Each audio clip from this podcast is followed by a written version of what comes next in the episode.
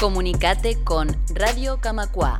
Escribinos al WhatsApp 092 80 26 40.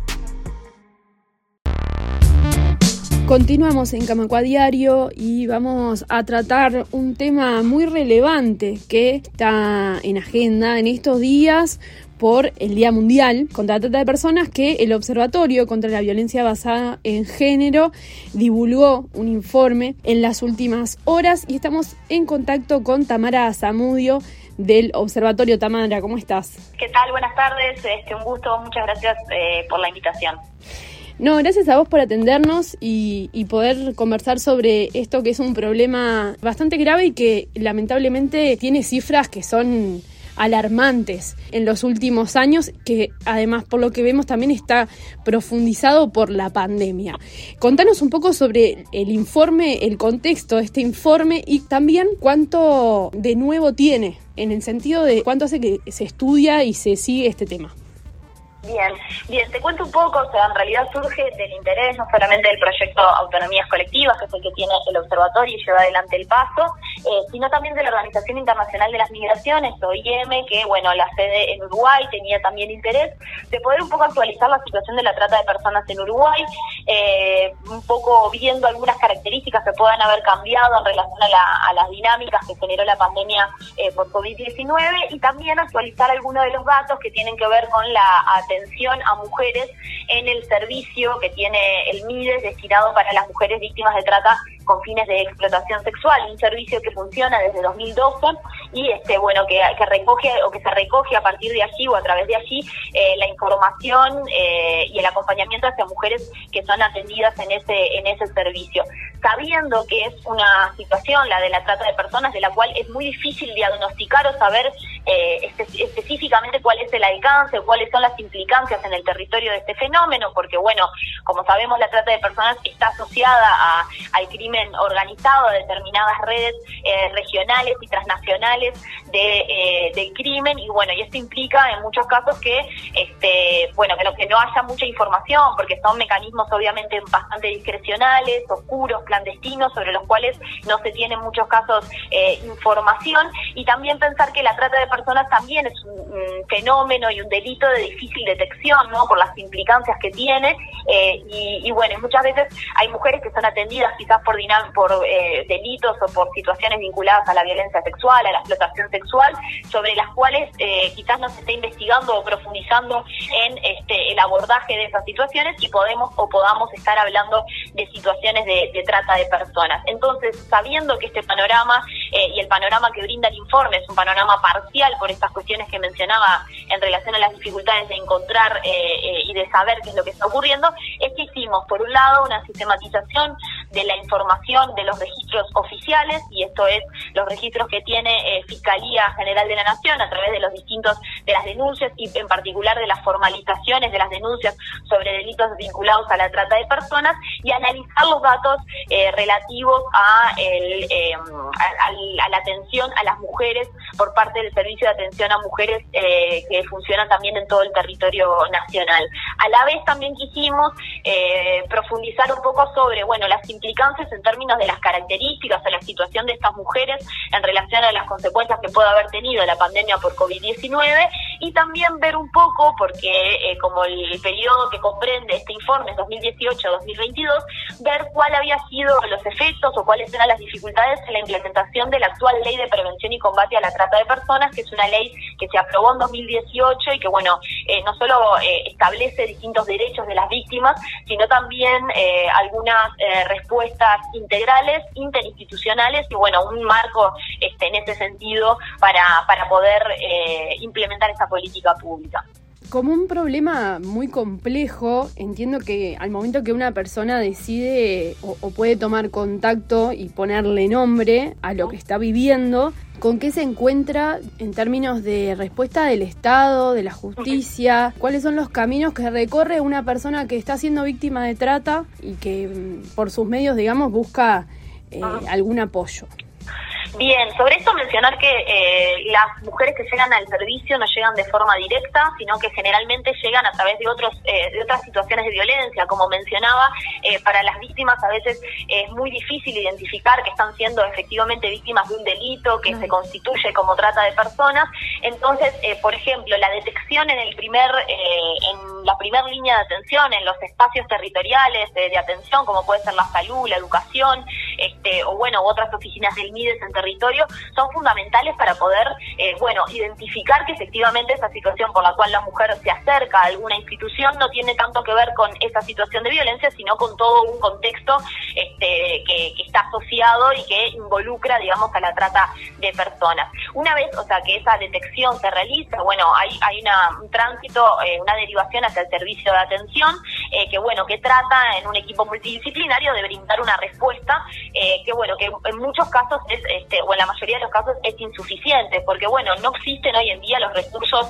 eh, indicados o, que, esperaríamos para poder dar una respuesta integral a esta situación de vulnerabilidad en la que se encuentran las víctimas, ¿no? Donde pensemos las condiciones socioeconómicas son en muchos casos determinantes para, para que se dé este marco o este contexto de explotación y por lo tanto las rutas de salida deben incluir una respuesta integral y un apoyo en ese, en ese sentido. Allí lo que vemos es en términos de protección, de reparación, bueno, esa falta de recursos en relación a la, em, a, la al, abordaje y a la protección de estas este, mujeres es insuficiente y por lo tanto no, no, no encuentran, digamos, en distintos espacios una respuesta que sea acorde a la situación de vulnerabilidad. Por poner un ejemplo, eh, si bien eh, no existen soluciones habitacionales específicas, eh, en los casos en donde las mujeres este, requieren de algún tipo de, espacio donde, donde pernoctar, son derivadas a refugios eh, o a espacios habilitados para personas víctimas de violencia de género o de violencia doméstica, cuando sabemos que se precisa para el caso de la trata un abordaje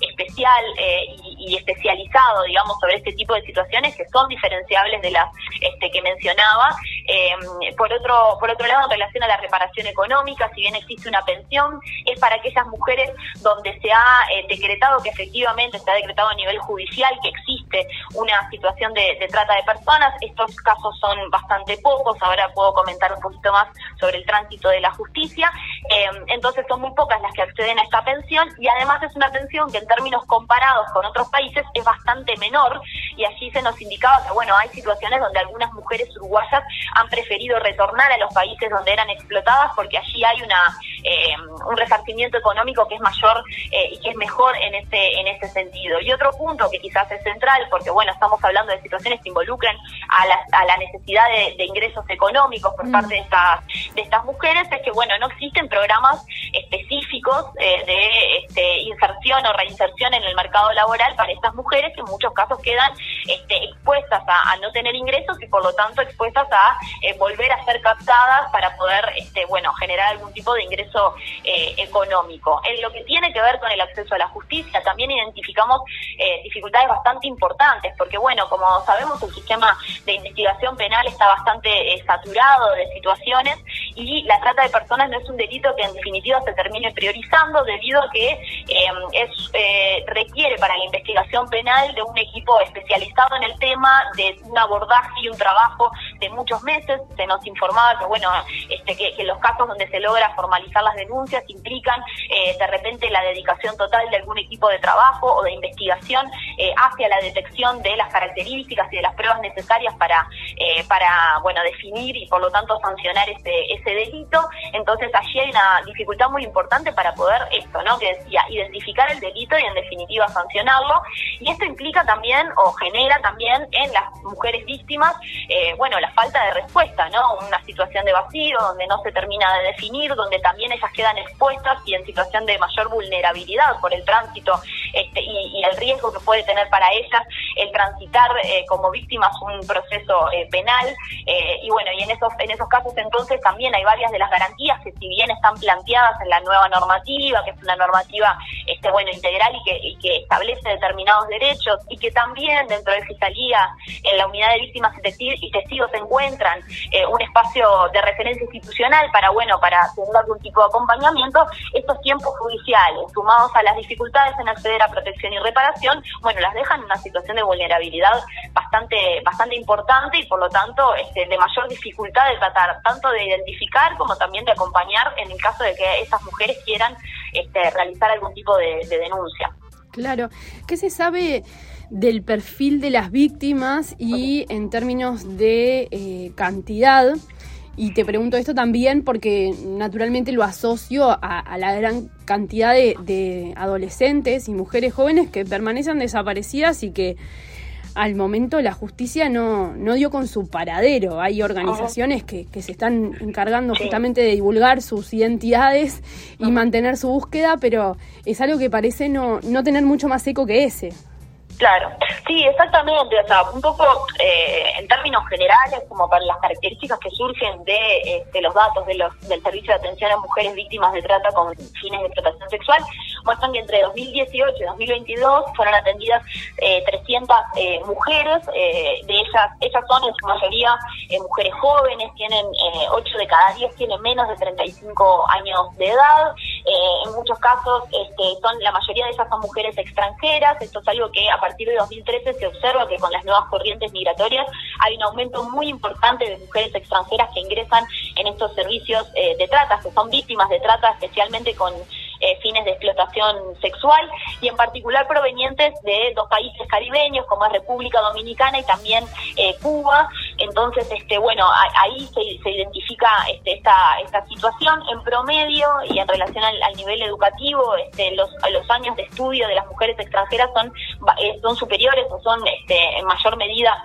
más que este, estas mujeres uruguayas. Em, también, este, bueno, en el caso de las dominicanas y las cubanas se identifican rutas, ¿no? De traslado que se le llaman, que bueno, recordemos que para la trata de personas un aspecto que termina siendo definitorio, central, tiene que ver con ese traslado, que un proceso de aislamiento hacia eh, la víctima ¿no? de todo su entorno y también de mayor sometimiento a los a los tratantes. Hay algunas rutas muy claramente este, determinadas en el caso de República Dominicana, donde el ingreso se hace a través de Brasil, y en el caso de Cuba, donde se ingresa primero por Guyana, por el extremo norte, si se quiere, de, Sudamérica, y bueno, se va bajando a través del territorio. El ingreso entonces, eh, como, como muestro ahí un poco en, el mapa, eh, de estas mujeres extranjeras para ser este, explotadas sexualmente a través de la frontera territorial de Brasil, es bastante este, bueno determinante o por lo menos este, llamativo en, a través de ciudades como Rivera o como el Chuy. Bueno este es común que estas redes este, introduzcan o bueno em, este, vengan digamos en definitiva estas este, mujeres a ser eh, explotadas eh, sexualmente. Un punto también que me parece interesante que mostramos ahí en el en el informe tiene que ver con los lugares de explotación verdad que es de vuelta sabiendo que esto es información de aquellas situaciones que llegan al Estado y que el servicio de atención este eh, eh, bueno, atiende y por lo, por lo tanto trabaja, pero sí es, es, posible como identificar algunas rutas o algunos espacios territoriales en, en Uruguay que, bueno, que son este, llamativos o donde se, se visualiza una mayor profundización de, esta, de este fenómeno. Ya, este, por ejemplo, en lo que tiene que ver con la ruta nacional número 5, eh, la ruta que conecta, digamos, este Montevideo con Rivera y atraviesa todo el país. Bueno, allí se identifican situaciones en varios pueblos, en varias ciudades. Este, tenemos sin duda el, mojón de lo que tiene que ver con la zona de, la instalación de UPM, con Paso de los Toros y también Pueblo Centenario, pero también otros este, lugares y pueblos de este, Florida, como, como Fray Marcos, o bueno, la capital también Durazno, y en Rivera también se identifican situaciones. Por otro lado, está el eje de la ruta 8 que va hacia el noreste, hacia Melo. Allí también identificamos situaciones no solo en, este, el departamento de Cerro Largo, sino también eh, en el noreste del, departamento de, Canelones, en La Valleja también. Y después, por otro lado, este, bueno, mencionar la zona este, ¿verdad? Los departamentos de Roche y Maldonado, que tienen, eh, bueno, una actividad turística muy, eh, este, bastante desarrollada y con mucha actividad en, determinados este, momentos del, del año. Y bueno, y allí se han detectado situaciones no solamente de trata con fines de explotación sexual, sino también trata con fines de explotación laboral. Te pregunto, Tamara, a propósito de ah. este informe y el trabajo que hace el observatorio, además de la cuestión de recursos que se cae de Maduro, que es necesario implementar, ¿qué cosas el Estado uruguayo todavía está en el debe en términos de respuesta, pensando también en, alguien que llama y, que se pone en contacto con estos servicios. Bien, allí, este, bueno, eh, eh, sin dudas, digamos, esta cuestión de recursos es central, pero hay otros aspectos que pueden ser este, recomendables o recomendables, perdón, este, que son recomendaciones para mejorar la política pública, porque bueno, se habla en las entrevistas que realizábamos, mencionaban este, las trabas burocráticas institucionales o las rigideces institucionales que muchas veces tienen las instituciones para poder, eh, bueno, dar una respuesta este, rápida y que además tiene que ver con cada situación, porque, o sea, como, como mencionamos, ¿no? Cada situación de, trata este, tiene determinadas características, condicionantes y contextos eh, que requieren de una respuesta que sea específica para cada mujer, para cada situación, donde esto, los niveles de riesgo, las condiciones este, son distintas y por lo tanto requieren de esta flexibilidad que, como vemos o como observan incluso las propias personas que están a cargo de, ejecutar la política pública, termina siendo una limitante muy importante para, bueno, dar este, este, esa protección que debe ser este, rápida y también debe ser, bueno, este, flexible en ese, en ese sentido. Otro punto que era central es el tema de la formación y la capacitación, ¿verdad? O sea, la propia ley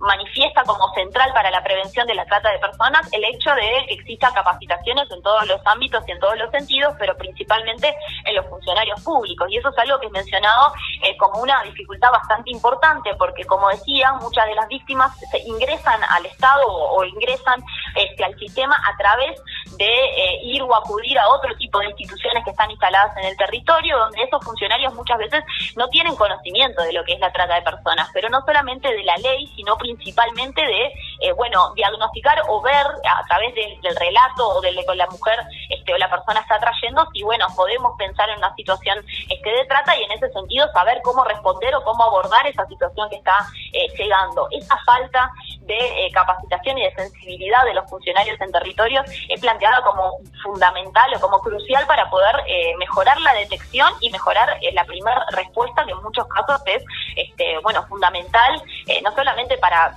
perpetuar o no perpetuar el sometimiento y la explotación de esa mujer, sino muchas veces y muchos casos, como decías tú en relación a las desapariciones, este, la situación de riesgo de vida en la cual se encuentran muchas de estas mujeres. Claro, y me imagino también que desde la cuestión cultural, esto que señalas de la formación de los operadores públicos, de los funcionarios que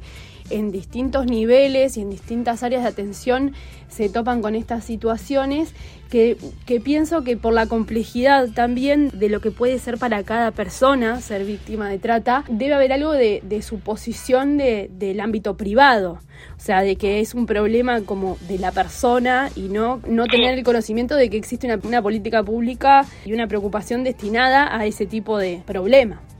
Sí, igual, y además un punto que es central y que genera también mucha discusión a nivel social tiene que ver con el consentimiento, ¿no? La trata de mm. personas, y eso lo dice nuestra propia normativa, es una situación de explotación sobre el cuerpo de otra persona, aún, eh, eh, aún reconociendo o pensando esa persona que está aceptando esa explotación, ¿verdad? Entonces, esa cuestión de que hay una elección, digamos, hay que desterrarla y hay que problematizarla porque desde ese lugar, como vos decís, es que, bueno, se anula esa, este, esa posibilidad de ver que esa mujer está viviendo una situación este, de explotación sobre su cuerpo y también de trata que implica, como decía, bueno, las amenazas, los engaños, el aislamiento de esa este, persona, de esa mujer y pensar también en este sentido no solamente la, sensibilizar, digamos, sobre las implicancias, este, la situación de vulnerabilidad de estas este, mujeres, sino también desterrar como una imagen que a veces está presente, más este, quizás este, histórica o culturalmente instalada, de que en la trata hay algunas cadenas, son personas encerradas y aisladas en una pieza este, ¿no? apartada de todo lo que ocurre en nuestra cotidianeidad y esto no es así. Las mujeres, este, muchas de ellas tienen hijos, a veces hijos a su cargo, viven en otros espacios, transitan otros lugares y desarrollan otras actividades. Eh, entonces no es excluyente una cosa de la otra eh, y pensemos incluso, por ejemplo, que esto es algo que se señalaba como consecuencia de la pandemia, el recrudecimiento eh, o la profundización, si se quiere, del uso de las redes sociales por parte de los tratantes es algo que pone de manifiesto esa cuestión ¿no? O sea, hay mujeres que, este, si bien en la cotidianidad transitan en espacios públicos y demás, tienen una constante, un constante sometimiento de sus tratantes que están en permanente, permanentemente controlando la vida de estas mujeres a través de estos medios o estas este, redes sociales o bueno, también los, los celulares. Entonces es importante que todos y todas sepamos que la trata de personas está mucho más eh, involucrada en nuestro territorio y en nuestras actividades de lo que es, hemos pensado o por lo menos construido socialmente. Tal cual. Sin duda es un tema que estaría bueno que si habláramos más allá del Día Mundial de la Trata, porque creo que este informe justamente, reafirmo esto último que decías, está mucho más en la cotidiana de lo que se ve. Tamara Zamudio, te agradecemos un montón estos minutos en Camacuás y estamos en contacto. Genial, muchísimas gracias y sí, tal cual, es, un tema que da para mucho análisis y sobre todo para alarmarse, así que bueno, esperemos este, estar trabajando, tratando, charlando de este tema este, en los próximos meses. Muchas gracias y a las órdenes. Un abrazo, chau.